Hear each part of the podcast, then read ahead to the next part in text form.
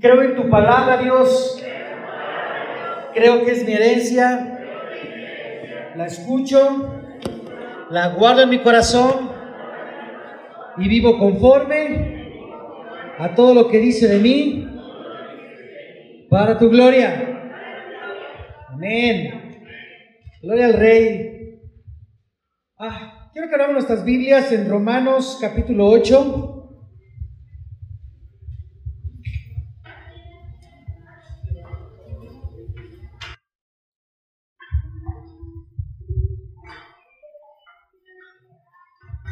Versículo 28. Y vamos a leer cuatro versículos, 28, 29, 30 y 31. Los que no traen su Biblia no pueden leer en la pantalla porque pues eso sí, eso sí, no hay luz.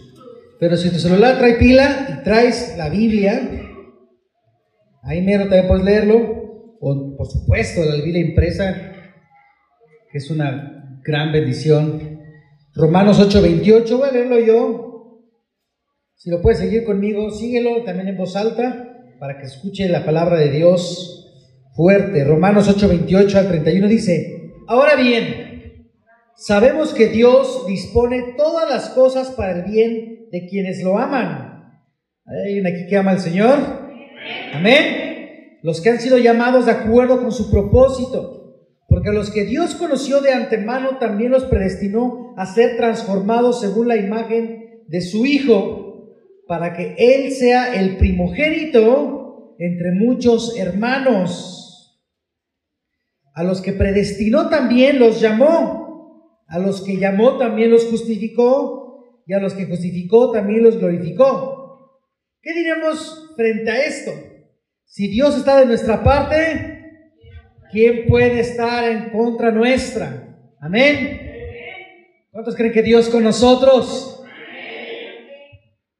Si Dios con nosotros, ¿quién contra nosotros, no? Este centro cristiano, Dios con nosotros, hemos siempre eh, buscado la presencia de Dios desde que se plantó esta iglesia, desde que antes de que se plantara, incluso desde que se preparaba la tierra, desde que comenzó esta misión, siempre hemos dicho, si Dios no respalda esta obra, si Dios presencia con nosotros no va, como dice esa alabanza, ¿verdad?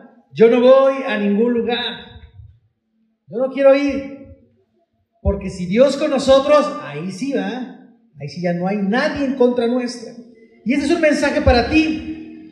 Seguramente para ti o para mí, pues estamos obedeciendo a Dios el día de hoy, dándole el domingo, que es una de las grandes... O sea, si tú lees el Antiguo Testamento, y los evangelios, verás que lo, de los mandamientos que Dios mucha, mucha más importancia les da, no el más importante, que ahorita vamos a ver el más importante que tú lo vas a saber, pero al que, al que mucha importancia le da es a guardar el domingo para darle culto a Él. Entonces, ese es un mandamiento de Dios. Y que tú y yo estemos hoy aquí quiere decir que lo obedecemos, lo amamos, lo buscamos. Así que creo que este mensaje es para nosotros. Y lo hemos adorado con guitarra acústica, con pandero, con nuestras voces, con todo lo que tenemos lo hemos adorado. ¿No es así? Entonces creo que la iglesia en verdad ama a Dios. Y la primera parte de este versículo con el que iniciamos dice que a los que lo aman, Dios dispone todas las cosas para bien. Todas las cosas para bien. No, algunas. Creo que tú y yo ya hemos escuchado esta palabra y lo creemos. Todas a los que amamos a Dios. Y yo creo que aquí amamos a Dios. Lo estamos demostrando. Y debemos seguir demostrando nuestro amor a Dios. Y Dios habla en esta parte de Romanos 8, habla de hacernos sus hijos, hijos de Dios. Entonces seríamos hermanos del Hijo de Dios. El Hijo de Dios es quién? Jesús es el Hijo de Dios. Si Dios nos hace hijos suyos, entonces somos hermanos menores de Cristo, el primogénito. Es una forma también de entender nuestra relación con Dios. Hay muchas formas, puesto que Dios tiene muchas eh, eh, cualidades, muchas virtudes, y a veces no, no podemos encapsularlo solamente en una palabra, en Padre, o en Dios, o en justicia, o en santidad, sino a veces también en, amor, en hermano, en gracia, en misericordia. Y aquí Dios dice que nos va a hacer hermanos del primogénito. Aquí dice, Jesucristo, el ser primogénito, predestinados, justificados, incluso, dice aquí, glorificados. Eso dice la Biblia, ¿eh? no quiero decir herejías ni nada por el estilo, pero la Biblia dice que también nos justificó y también nos glorificó. Nos glorificó. De manera que Él estando con nosotros, dice aquí, nadie puede estar en contra nuestra. Nadie. No hay enemigo que nos detenga. No hay enfermedad que nos detenga. No hay peligro que nos detenga. Dios tiene siempre planes de bien para nosotros. Y creo que lo hemos escuchado y sabemos, por más contradictorio que algo parezca, que es bueno, Dios se encarga de transformarlo en un peldaño, en un escalón para la gloria futura que está predestinada en su plan perfecto para nosotros. Y a veces no parece, de hecho, muchas veces no parece. Pero que sí parece, a veces parece lo contrario. A veces parece que la prueba que estamos pasando, la dificultad, la posición en la que estamos, lejos de ser parte de la gloria de Dios, lejos de glorificarse, Dios a veces pensamos que estamos teniendo derrotas. Estamos pensando que Dios en eso no está. Pero aquí dice la Biblia que si Dios está con nosotros, que si amamos a Dios, todas las cosas nos ayudan para bien.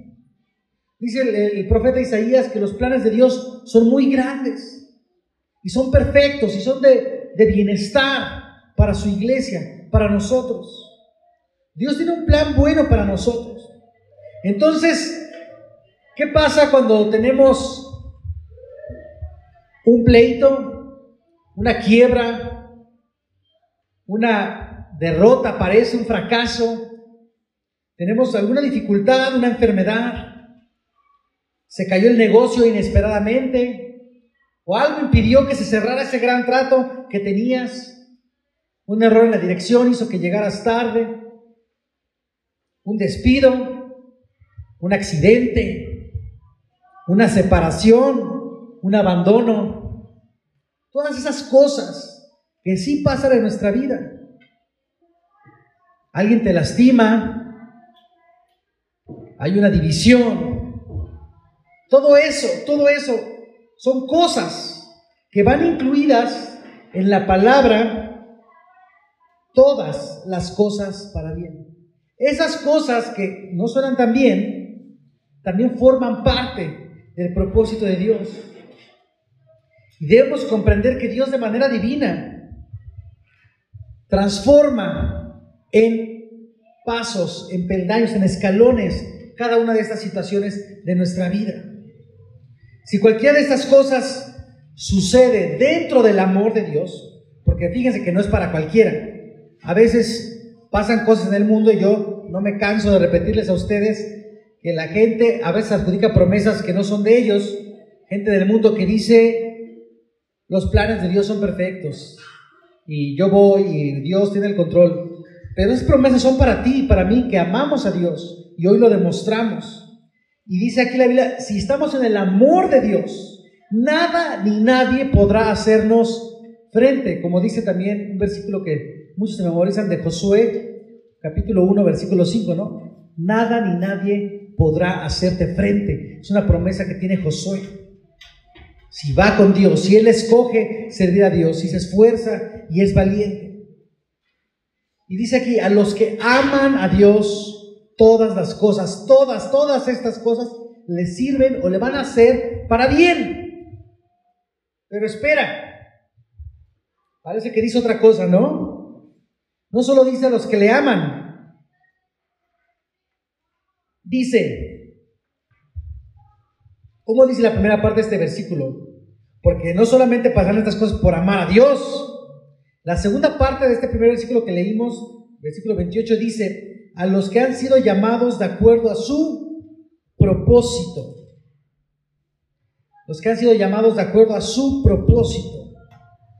A veces creemos que con amar a Dios, con decirnos que Cristo es nuestro máximo, nuestro Salvador, y venir a la iglesia y demostrar el amor como es correcto, como lo hicimos ahorita, bien, bien hecho en la iglesia, cantamos, adoramos, participamos, servimos.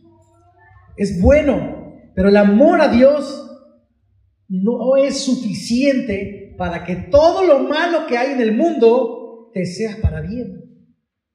Dice aquí la Biblia que a los que han sido llamados de acuerdo a su propósito. Así que no solamente hay que estar en el amor de Dios, sino hay que estar en su propósito. Y de eso quiero hablar y explicarlo un poco más claro con una historia que está aquí en la Biblia. Porque si queremos realmente que esta situación difícil que pudiera a veces pasar en nuestra vida se transforme en bendición, debemos asegurarnos de, además de amar a Dios, nosotros estar sirviendo a el propósito de Dios. Y miren, vamos a leer otra porción bíblica en Hechos capítulo 5. Y vamos a ir desglosando lo que dice el Señor a través de este pasaje. Esta historia se ha, leído, de hecho, en, los grupos familiares, en las células. Si tú no vas a una célula, te invito a unirte a un grupo familiar o abrir tu casa para uno. Hechos 5, 17 al 42. No lo voy a leer todo de puntito, voy a empezar a leer algunos versículos y luego vamos avanzando. Para dar ahora sí forma a este mensaje que quiero compartir con ustedes que el Señor me dio. Hechos 5, 17 en adelante, vamos a leer hasta el final, pero voy a empezar a leer un par de versículos, 17 y 18 dice, el sumo sacerdote y todos los partidarios que pertenecían a la secta de los saduceos se llenaron de envidia. Entonces arrestaron a los apóstoles y los metieron en la cárcel común. Bueno, voy a poner un poco de contexto. Hechos capítulo 5, son cuatro capítulos después de la ascensión de Jesús, cinco capítulos después de la ascensión, de, la muerte y resurrección de la muerte, más que nada que de la resurrección de Cristo. Cristo fue asesinado por los fariseos, por los mismos judíos, utilizando el poder romano a Pilato, y crucifican a Jesús, pero él resucita y luego asciende a los cielos nos deja la tarea y entonces los apóstoles reciben el Espíritu Santo en el capítulo 2, como esta iglesia es llena de su Espíritu y empieza a proclamar la grandeza de Dios con denuedo, con libertad, con, con certeza, y la gente empieza a creer en el nombre de Jesucristo, el mensaje de salvación, y la iglesia empieza a crecer, y los primeros cristianos están con todo, y en el capítulo 5 de Hechos están predicando los apóstoles. ¿Cuántos apóstoles eran? 12 apóstoles. Cuando dice discípulos a veces habla de muchas más personas, pero aquí dice que los apóstoles, vamos a pensar que al menos eran los 12, porque sí, efectivamente ya habían sustituido a Judas Iscariote, ya lo habían sustituido por Matías en este capítulo. Y entonces dice que aquí que los, los partidarios de los, de los religiosos del sumo sacerdote vieron que a pesar de que Jesús ya no estaba, entre comillas, porque ellos, eso pensaban ellos, la gente seguía mucho a los apóstoles. Empezaron a convertirse y los cristianos cada vez éramos más. Entonces se llenaron de envidia y los arrestaron a todos. No solo arrestaron a Pedro y a Juan, no solo arrestaron a Pablo y a Silas en su momento, o a Bernabé. Dice aquí que a todos los apóstoles los encerraron. Algo malo estaba pasando a causa de gente mala, de la envidia del hombre. La envidia de unas personas llegó tanto a arraigarse, a crear odio, maldad, que lastimaban a las personas, tanto que mataron a Jesús. Pero ahora a los apóstoles los encerraron en la cárcel. Por la fuerza, los encerraron. Y algo malo también te puede estar pasando a ti o a mí, a causa de alguien más. Hay gente que algo le pasa y te lastima, te hiere, te pone el pie, te ataca. O a veces no es una persona, a veces también es Satanás que te pone obstáculos para que no sigas a Dios, para que no lo sirvas, que le pidió permiso a Dios para zarandearte, como se lo pidió a Dios para zarandear a Pedro. O está tocando tu cuerpo para enfermarte, como lo hizo Satanás cuando le pidió permiso para hacerlo con Job, y te está enfermando. Puede ser Satanás atacando tu vida y tú no, lo, tú no lo sabes, tú no lo ves. O, o la humanidad perversa, que hay gente mala y envidiosa, te lastima. Alguien te puede estar haciendo daño a ti. Algo malo te puede estar pasando.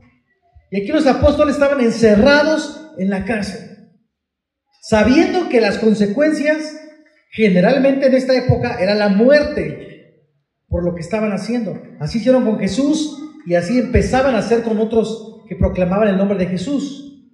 De hecho, tú y yo sabemos que, que Saulo de Tarso, por ejemplo, era alguno de esos que mataban a los cristianos y se les permitía.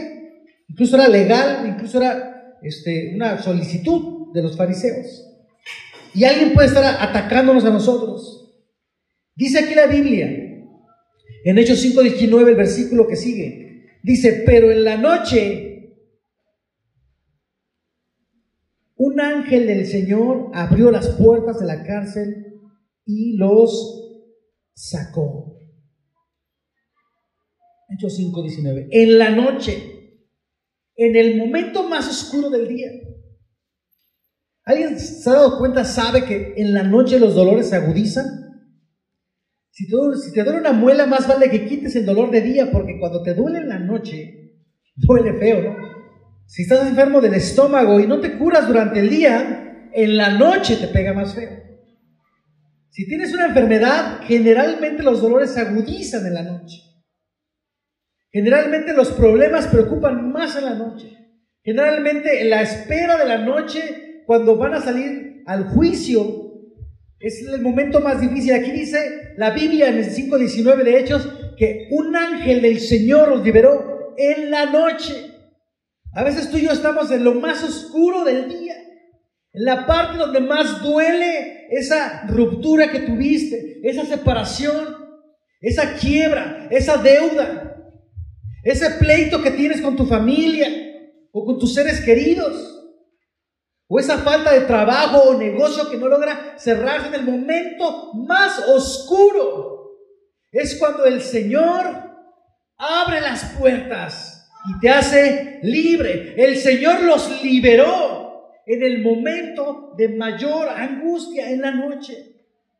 Cuando tú y yo pasemos la noche, siempre debemos recordar lo que también ya hemos escuchado, que después de la noche viene el día.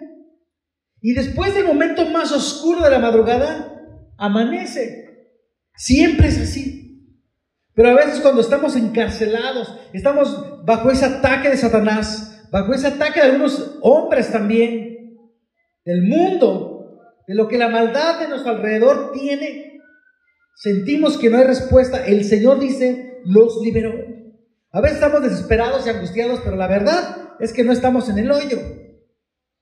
Hay veces que todavía tenemos un último esfuerzo y volvemos a esforzarnos y volvemos a, dar este, algo de nosotros para salir adelante y aún podemos dar algo adicional, un extra, para salir del mal en el que estamos. Y gloria a Dios que nos da nuevas fuerzas.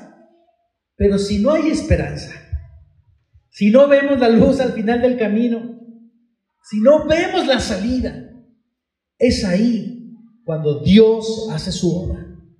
Es ahí cuando tenemos que confiar plenamente en que el Señor nos va a liberar, en que Él va a cumplir su propósito, en el que esa cuestión, esa situación que está pasando está de acuerdo a su propósito.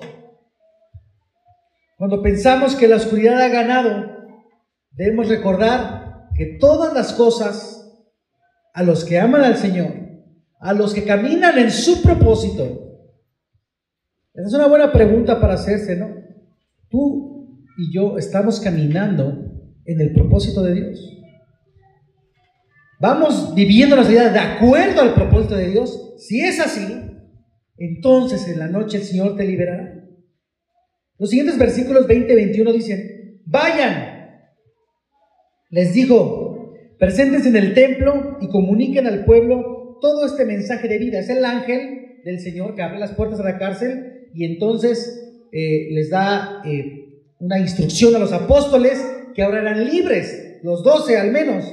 Les dice, vayan y sigan proclamando en el templo y comuniquen todas las cosas. Conforme a lo que habían oído, y al amanecer entraron en el templo y se pusieron a enseñar. Versículo 20 y 21, estoy leyendo. Cuando llegaron el sumo sacerdote y sus partidarios, ellos no sabían lo que había pasado, pensaban que los apóstoles estaban encerrados, convocaron al consejo, es decir, a la asamblea general de los ancianos de Israel, y mandaron traer de la cárcel a los apóstoles. Dos cosas.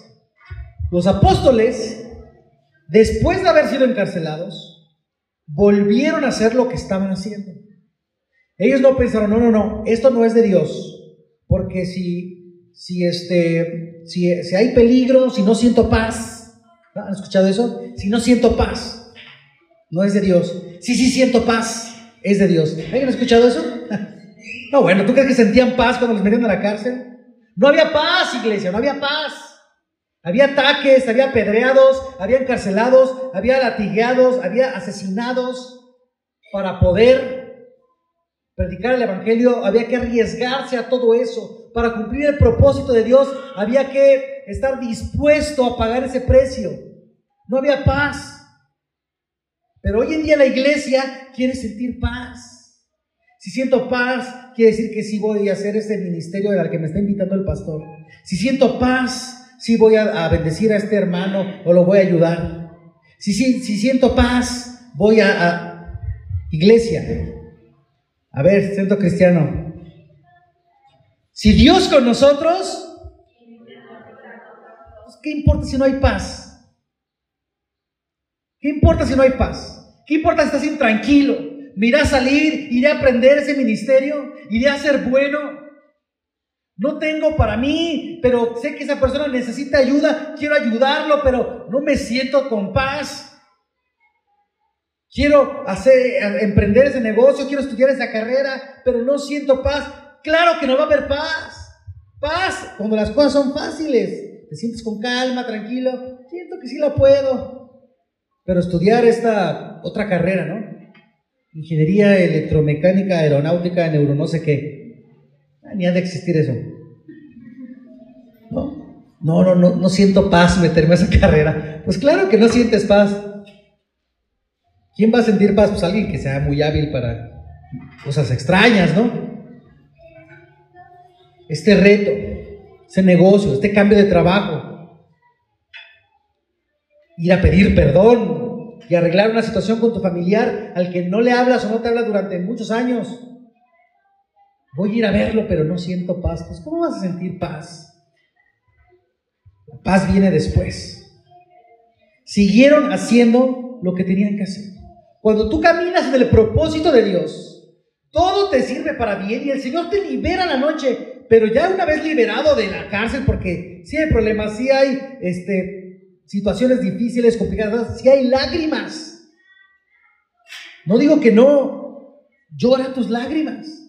Pero una vez secas las lágrimas, una vez superado, sigue haciendo lo que estabas haciendo para servir a Dios. Siguieron haciendo lo que hacían, pues estaban en el propósito de Dios. Y el enemigo estaba distraído, no, sabía que ellos ya habían salido de la cárcel. Mira, vamos a seguir leyendo Hechos 25, 22. Dice, en los siguientes versículos, pero al llegar los guardias a la cárcel no los encontraron. Así que volvieron con el siguiente informe encontramos la cárcel cerrada, con todas las medidas de seguridad, y a los guardias firmes en la puerta. Pero cuando abrimos no encontramos a nadie adentro. ¿Quién sabe cómo lo sacó el ángel, verdad? Que ni siquiera los ángeles, los, guardias los vieron salir, están así como que según cuidando. Algo milagroso pasó ahí. Al oírlo, el capitán de la guardia del templo y los jefes de los sacerdotes se quedaron perplejos, preguntándose ¿Qué habrá pasado? No? ¿En qué terminaría todo aquello? En esto se presentó alguien que les informó, miren, los hombres que ustedes metieron en la cárcel están en el templo y siguen enseñando al pueblo. Si hay cárcel, si hay ataques, si hay, si hay pelea, si hay enemigos, si está Satanás golpeándote, pero está el Señor que te libera la noche y hay que seguir, iglesia. Hay que seguir. Por eso hay sillas vacías aquí. Porque si estuviera toda la gente que se ha reunido en esta congregación, pero en una lucha después ya no ha regresado a servir a Dios, esta iglesia no cabríamos. No cabríamos. Por eso te predico esta palabra a ti que estás aquí presente. Porque vas a estar en la cárcel, vas a tener pleitos, va a haber una envidia, va a haber una discordia que te, que te va a atacar, que te va a llevar a la cárcel, va a haber una prueba, va a haber una dificultad, va a haber una pérdida, una separación. Pero ahorita en este momento que amas a Dios, le sirves, caminas en su propósito, ten la seguridad que es para bien si sigues en el propósito de Dios. Y entonces cuando salgas de eso, regresa a esta silla. Regresa a tu ministerio. Regresa a servir a Dios. Regresa a alabar al que amas. 26. Fue entonces el capitán de sus guardias, de los guardias, y trajo a los apóstoles sin recurrir a la fuerza, porque temían ser apedreados por la gente, porque la gente seguía a los apóstoles. Los condujeron ante el consejo y el sumo sacerdote les reclamó. Cuando vamos superando pruebas, después de esas pruebas tal vez nos vuelven a buscar, pero ya estamos como en otro nivel y ya no nos lastiman tanto. Somos como Goku. Cuando nos recuperamos, bueno, eso nada más para los millennials. Nos hacemos más fuertes. ¿Cómo le diré a los que los los, los boomers? No sé, cuando nos recuperamos, bueno, dirían un, verso antiguo, ¿no? Lo que no te mata te hace más que. No, no está en la Biblia como tal. Pero el enemigo te vuelve a atacar, pero ya a veces ya estás tan curtido por lo que has pasado que no puedes tropezar con la misma piedra. No puedes volverte a hundir con el mismo problema. Entonces aquí los mismos enemigos Quisieron volver a traer los apóstoles, pero ya no pudieron traerlos a la fuerza, porque ellos ya habían superado una prueba.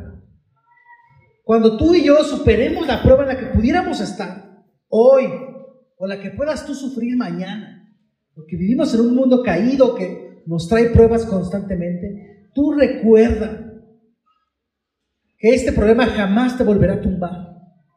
Jamás volverá a tumbarte porque eres más fuerte. El enemigo, el enemigo sí volverá a pegar, pero no con la misma fuerza. Aquí los fariseos dicen, tráiganselos, pero ya no a la fuerza porque, porque vemos que ya han avanzado un peldaño más. Pero nuestra actitud debe ser siempre de volver a servir al propósito de Dios una vez superada la prueba.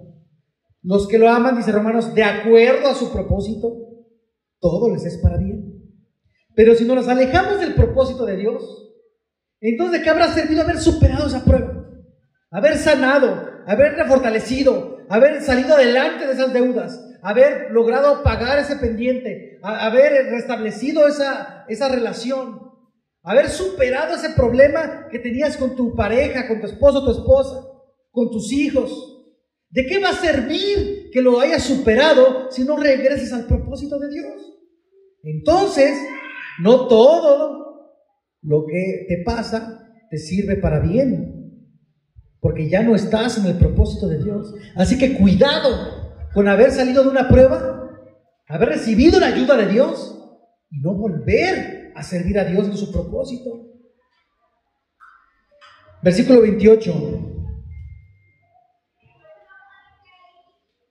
Terminantemente les hemos prohibido enseñar en ese nombre estos fariseos no querían ni pronunciar el nombre de Jesús, según ellos, payasos. Sí, ¿no? Les hemos prohibido enseñar en ese nombre.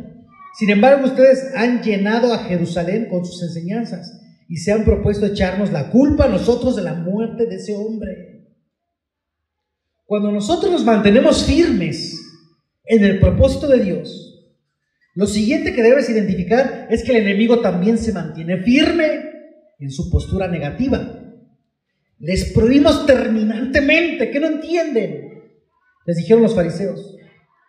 Los apóstoles fueron libres y firmes siguieron predicando. Pues los enemigos firmes les dijeron, pues seguimos diciéndoles que no lo hagan. No se te olvide.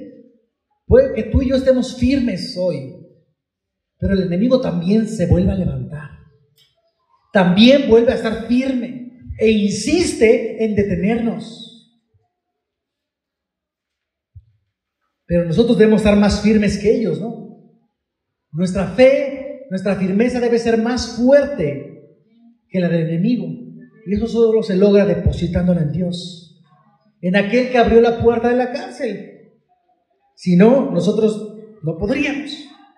Versículo 29, la respuesta de los apóstoles. Es necesario, con signo de admiración, lo trae mi Biblia. No sé si la tuya también, pero la mía trae un signo de admiración. Es necesario obedecer a Dios antes que a los hombres. Quiere decir que hablaron con firmeza, levantaron la voz, si no es que hasta les gritaron a esos cochinos saduceos. A Dios primero que a ustedes. El Dios de nuestros antepasados resucitó a Jesús. No hay ningún secreto. El mensaje es el mismo. La obra de Dios, de una u otra manera que tú lo hagas, siempre lleva a Jesús. Tu propósito en el cual estás caminando y donde tienes esa pelea, ya sea en tu situación financiera, en tu situación matrimonial, en tu situación familiar, en tu situación económica, en tu situación académica, en tu situación laboral, en cualquier situación, tienes una pelea, todo eso debe siempre encaminar a Jesús a final de cuentas. Porque todo lo que hacemos debe ser para gloria de Jesús y todo lleva a Jesús. Y no es el propósito otro, dice, Jesús resucitó, a quien ustedes mataron colgándolo de un madero.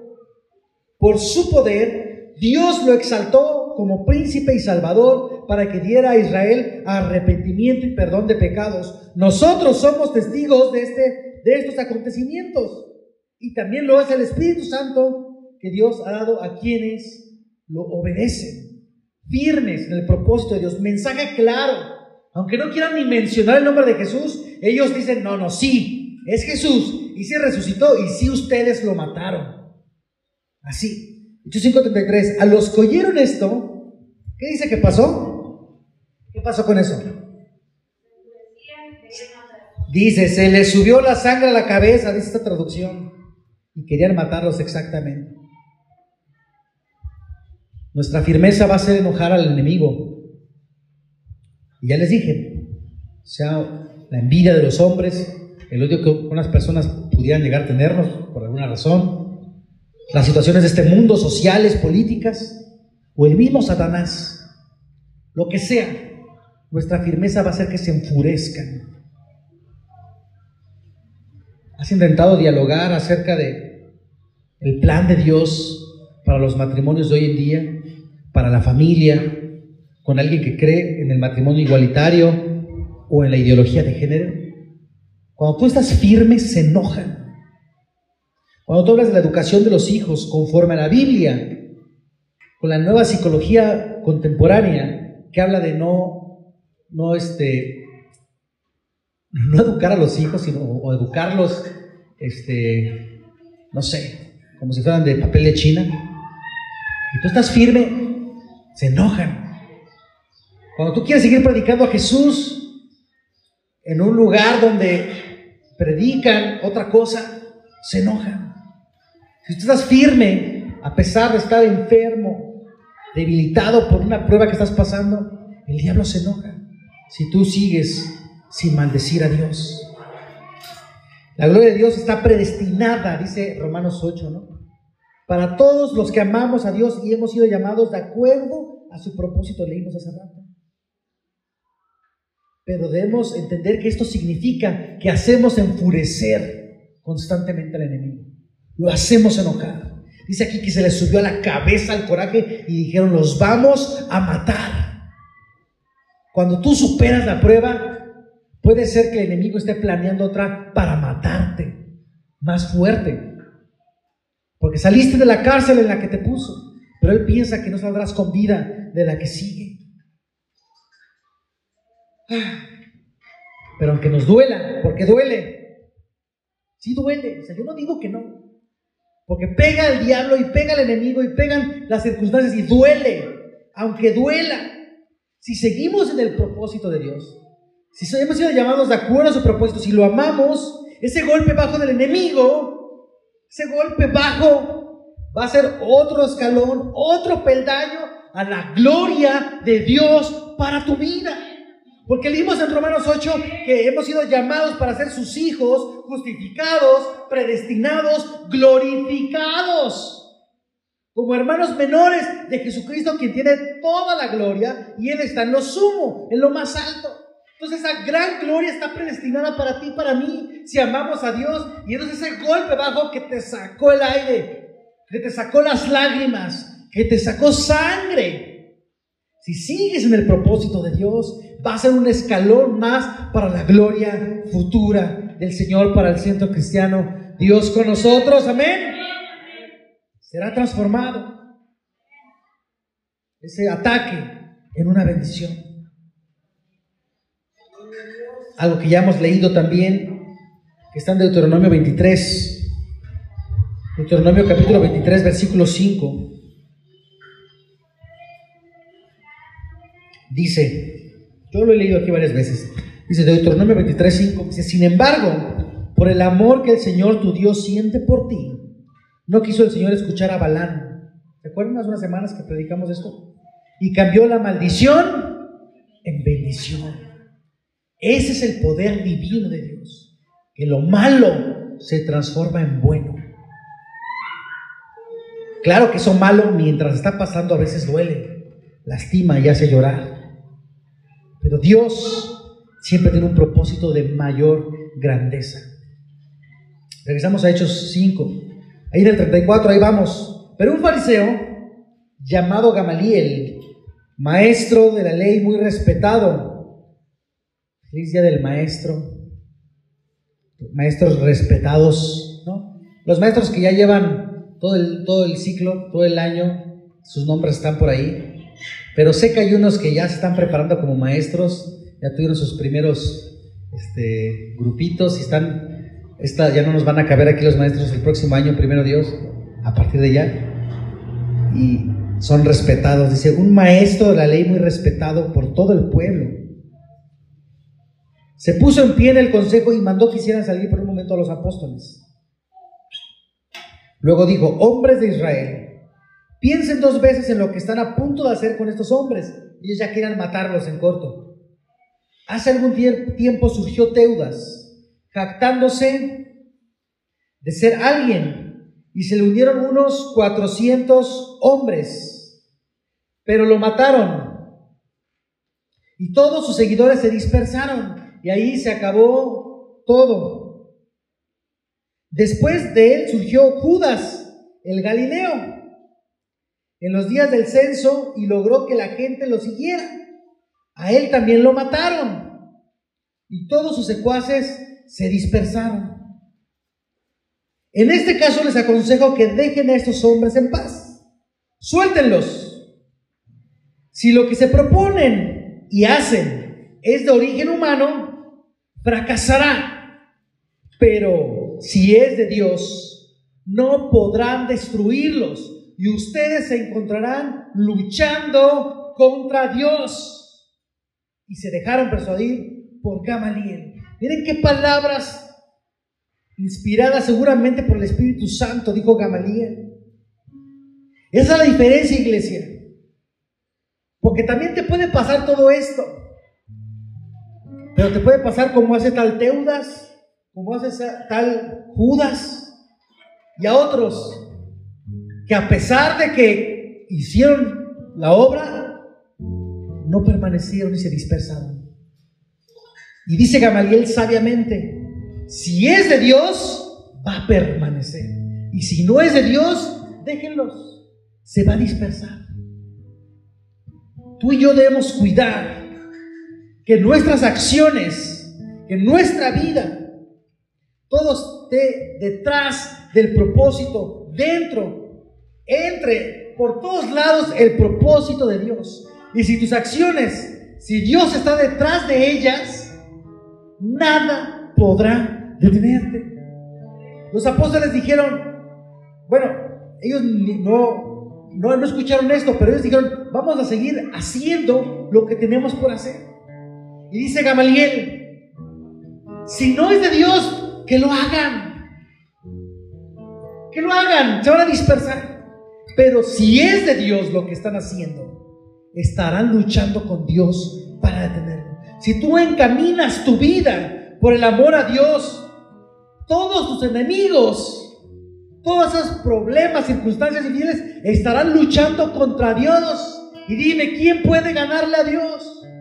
Si tú estás en el amor de Dios, nada, nada podrá pelear contigo porque la pelea no es contigo, la pelea es con Dios.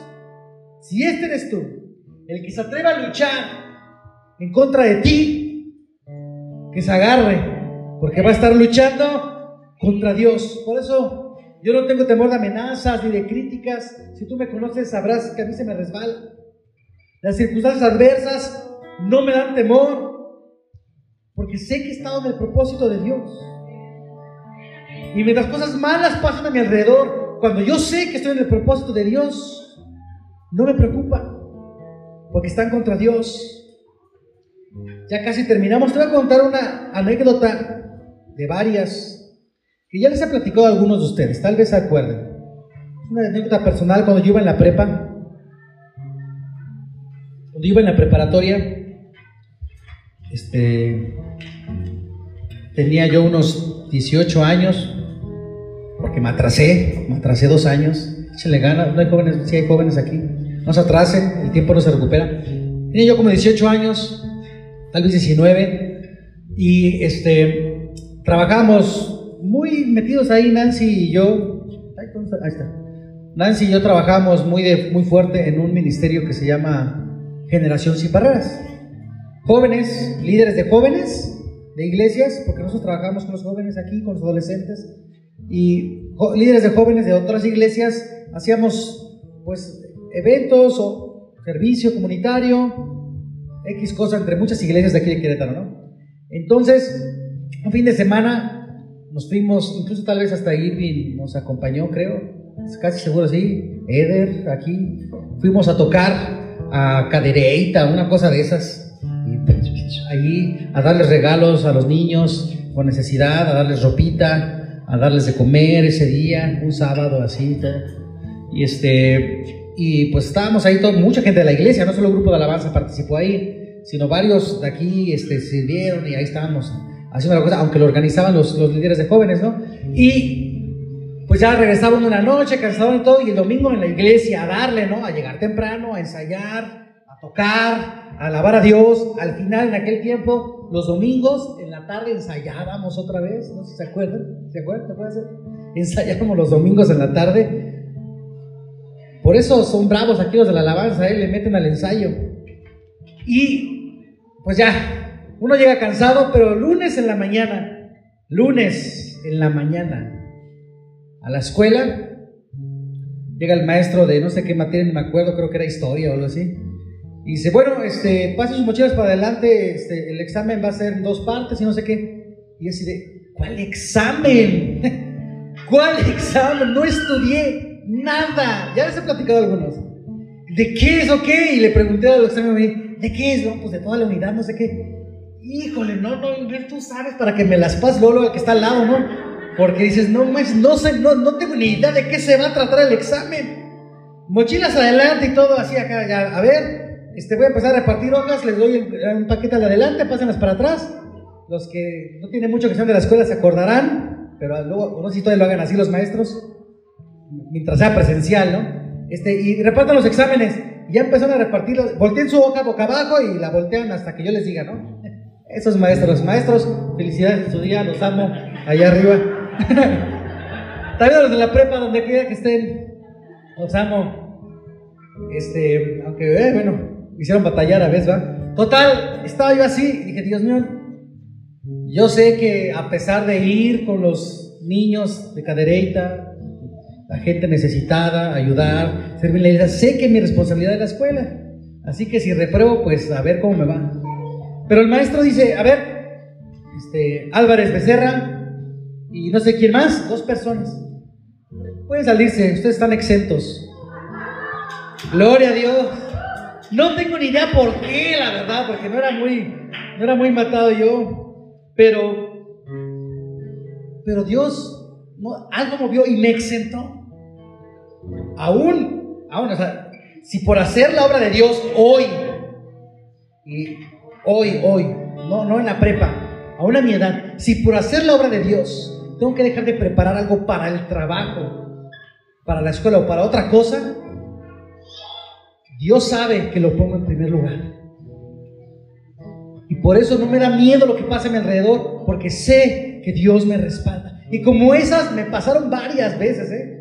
Y siempre decía, ahora sí Dios, ahora sí ya no me voy, ahora sí voy a estudiar. Y algo pasaba y Dios me volvía a, ayudar. Pero necesitamos seguir en el plan de Dios. No es así nada más. Estudien jóvenes, pero sirvan a Dios. Si sigues en el plan de Dios, si alineas tus objetivos con su propósito, entonces Dios te ayuda. La prepa, por supuesto que era parte del propósito de Dios en mi vida. Porque Dios me estaba preparando como pastor. Y Dios ha levantado para esta generación hombres preparados, como te está preparando a ti. Que termine la prepa, que termine una carrera, si es posible. Los que aún están en esa etapa, aprovechen, ahora es cuando. Y Dios quiere glorificarse y quería que yo fuera glorificado, como dice Romanos 8, justificado para la gloria de Dios caminando en su propósito. Así que asegúrate de amar a Dios más que a todas las cosas y asegúrate de andar en su propósito. Así sí, Él te va a salvar. Y antes de terminar, si tú no sabes si estás realmente en su propósito, te voy a dar tres tips rápidos. Si tú dices, lo que estoy haciendo no sé si estoy en su propósito. ¿Qué tal si no estoy caminando conforme a su propósito y entonces me va a ir mal. Y claro que sí te puede ir mal. O no todo lo malo que te pase te va a hacer para bien. Pero número uno, pidamos en oración la dirección de Dios. Oremos. En el Salmo 119 encontramos mucho esta oración. Así que de tarea, apúntenle, lee Salmo 119, un capitulito de tarea. Salmo 119 de tarea. Dice el Salmo 119, voy a leer nada más un versículo 130. 119, versículo 33. Dice, enséñame, Señor, a seguir tus, tus decretos y los cumpliré hasta el fin. Y como este versículo hay muchos en el 119. Así que de tarea lee Salmo 119. Dios, ayúdame a entender tus mandamientos. Quiero conocer tus caminos. Quiero conocer tus propósitos y los cumpliré. Dice el salmista aquí. Entonces, número uno, leer Salmo 119 y pedir la dirección de Dios. Bueno, leer Salmo 119 no es la solución, sino ahí, ahí, ahí nos lo enseñan. Pedir en oración, Dios, enséñanos. Número dos, escuchar su palabra. Por eso una célula, por eso venir los domingos sin falta, por eso reescuchar este mensaje en Facebook, en YouTube, en Spotify, escuchar su palabra, Proverbios 22, 17. Presta atención, escucha mis palabras y aplica tu corazón a mi conocimiento. Hay que orar, pedir dirección a Dios, pero hay que venir a escuchar la palabra de Dios. Número tres, medita en eso, estudialo, piensa en eso. Igual en Salmo 119, por, eso está de tarea. Voy a leer otros dos del 119. Versículo 48. Yo amo tus mandamientos y hacia ellos elevo mis manos. Quiero meditar en tus decretos. Dios, ¿qué tratas de decirme con tu palabra? Con este mensaje que predicó Magdiel, con esto que, que predicaron en mi célula. Dios, ¿qué quieres que yo haga? Medita. No solo lo escuches, lo leas y ores. Piénsale. Piénsale, échale coco. Dios, ¿qué hago con todo esto que siento en mi corazón para servirte? Salmo 119, 148. En toda la noche no pego los ojos para meditar en tu promesa. Medítalo, medítalo. Entonces, todo esto que les prediqué al principio es para los que aman a Dios. Para los que conforme a su propósito han sido llamados. Para ser justificados, hijos de Dios, hermanos del primogénito Jesús, justificados, glorificados. Así que si tienes duda en si vas a su propósito, ora, escucha y medita en el mensaje de Dios para tu vida. Hazlo y podrás estar seguro de que todas las cosas te sirven para bien. ya vieron que no es para todos, pero sí es para ti. Amén. Sí es para mí. Quisiera ya terminar, pero todavía hay dos versículos, tres, que quiero retomar. Ahí en Hechos 5, versículo 40, los siguientes versículos. Entonces llamamos a los apóstoles y luego de, ¿ya, los, ¿ya lo tienen ahí? Hechos 5:40. Entonces llamaron a los apóstoles y luego de, ¿ya lo tienen? Luego de qué? Luego de azotarlos, les ordenaron que no hablaran más en el nombre de Jesús. Después de eso, los soltaron. Así que los apóstoles salieron del consejo llenos de gozo por haber sido considerados dignos de sufrir afrentas por causa del nombre, eh, del nombre con N mayúscula, Jesús. Y día tras día en el templo y de casa en casa no dejaban de enseñar a anunciar las buenas nuevas de que Jesús es el Mesías. Pero no se fueron sin sus azotes. No se fueron sin sus azotes.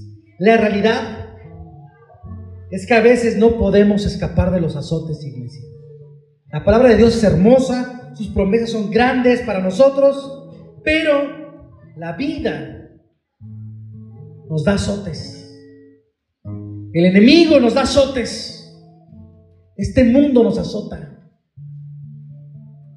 Y eso a veces no lo podemos evitar. Aunque Dios nos liberó, nos dio vida, nos sacó de la cárcel, nos ha levantado, yo te quiero prevenir, iglesia, que hay veces que no te vas a salvar de los azotes. No te vas a salvar. Estamos en un mundo así, donde hay tribulación, hay angustia, hay enfermedades, hay pobreza, hay dolor, hay terremotos, hay guerras, hay maldad, hay enemigos. El príncipe de este mundo, dice la Biblia, es Satanás. Él gobierna aquí. Estamos estableciendo el reino de Dios, pero la verdad es que Satanás reina en la mayoría del mundo. Pero eso, dice la Biblia, no nos va a quitar la alegría. Sí va a haber azotes, pero dice aquí que los apóstoles salieron contentos, llenos de alegría, emocionados, porque los azotaron por hacer lo que tenían que hacer. Entonces tú y yo tal vez no nos libremos de azotes en una de esas. Pero la alegría, el gozo, la energía, la vida que Dios te ha dado plena, no te la va a quitar el azote que te dé el mundo. No te la va a quitar esa enfermedad. No te la va a quitar ese pleito. No te la va a quitar ese problema, ese despido, esa separación, ese divorcio, ese abandono. No te va a quitar la alegría que el Señor tiene para ti, porque Él tiene una glorificación futura para su iglesia. Amén. Gloria a Dios, pero entrégate a su propósito, entrégate al amor de Dios, ámalo apasionadamente, sírvele con pasión, con propósito y estarás seguro que aunque pase cualquier cosa, todas esas cosas serán para bien. Gloria a Dios. Quiero orar por ti, ponte de pie. Si quieres que el Señor transforme esa maldición en bendición, si quieres que esa enfermedad se transforme en un peldaño, si quieres que ese dolor, esa sangre que has sufrido se transforme en el propósito de Dios, levántate conmigo y dile, Señor, yo te amo. Señor, te amo de todo mi corazón. Señor, yo te quiero servir. Quiero caminar en tu propósito, Padre, para que todo ese dolor, para que todos los azotes de la vida sean transformados, sean regenerados y ahora sean para mí una bendición, sean algo bueno, sean algo parte de tu propósito y tu propósito siga siendo cumplido. Si tú estás pasando por una situación difícil, dile, Señor, no veo la luz. Tal vez es de noche para ti, tal vez es de noche para mí en algún aspecto de la vida. No todo es luz ahora, tal vez. Tal vez no todo está pasando bien. No, no veo la gloria de Dios en lo que está pasando. Si tú estás pasando un momento oscuro, si tú estás pasando un momento de dolor y de dificultad, quiero que confíes en el Señor y digas, Señor, no sé cómo, no sé qué, no sé ni por qué ni para qué, pero confío en ti. Deposita tu confianza en Dios. Yo sé que no es fácil. Yo sé que no es fácil. Tal vez yo te digo, hazlo y tú dices, así que fácil. Pero Él no tiene que pagar la siguiente semana esta deuda. Qué fácil, pero Él no tiene al familiar enfermo. Qué fácil, pero Él no tiene este dolor. Qué fácil, pero Él no tiene esta necesidad. No, no, yo sé que no es fácil. Pero en el lugar más oscuro, en la noche, el Señor va a abrir esas cadenas, va a abrir esas puertas y tienes que creerlo. Así que con toda esa dificultad, si tú tienes un momento difícil hoy en tu vida, quiero que le digas, Señor, quiero confiar en ti. Reconozco que a veces se me dificulta. Reconozco que a veces no lo hago. Reconozco que a veces dudo de tu presencia en medio de mis problemas. A veces dudo que me estés ayudando. Pero Señor, yo quiero confiar en ti. Perdóname si eres confiado, si he maldecido tu, ministerio porque pienso que al servirte sufro más. Cuando tú tienes una gloria más grande para mí. Señor, toca el corazón. Toca el corazón de todos aquellos que están lastimados por alguna situación, por alguna ruptura emocional, porque no han podido sanar esa relación rota porque no han podido ser, restaurados por lo que los lastimaron cuando eran más jóvenes, más pequeños. Y no saben cómo eso puede llegar a ser un escalón, un peldaño para ver tu gran gloria, Dios. Yo oro por ti para que Dios restaure tu corazón. Esas heridas, esas cicatrices en el alma sean sanadas y puedas ver cómo Dios transforma tu negro pasado, esa oscuridad pasada, la transforma en el día, en gloria, en bendición, en milagros, en luz. Lloro para que esta iglesia vea que si Dios es con nosotros, nadie es contra nosotros que si alguien lucha contra nosotros, contra ti luchan, Señor. Abre los ojos, Padre. Como el siervo del profeta, cuando le decía, vienen a matarnos. ¿No ves cuántos vienen en este ejército contra nosotros? Hicimos enojar al rey, nos van a matar. Y le dijo su siervo, Giesi, le dijo, voy a orar para que el Señor te abra tus ojos. Y él oró a Dios y dijo, abre los ojos de mi siervo. Y cuando Dios abrió sus ojos espirituales, vio que legiones de ángeles estaban de su lado y les dijo, mayor es el que está con nosotros que el que está con ellos. Más son los que están con nosotros que los que están en el mundo. Señor, abre los ojos de tu iglesia, abre los ojos de esta congregación para que vean tu gloria venidera y que no es la situación que viven hoy, no es el problema en el que estamos hoy, es la gloria a la que nos llevarás mañana, es el lugar al que tú nos estás predestinando, Señor. Y queremos honrarte con eso. Te doy la gloria y la honra, Señor. Gracias, Padre. Gracias, Señor. Blinda el corazón, la mente de esta iglesia para cuando llegue el día malo, para cuando llegue el día oscuro, para cuando llegue el día difícil recordemos este mensaje.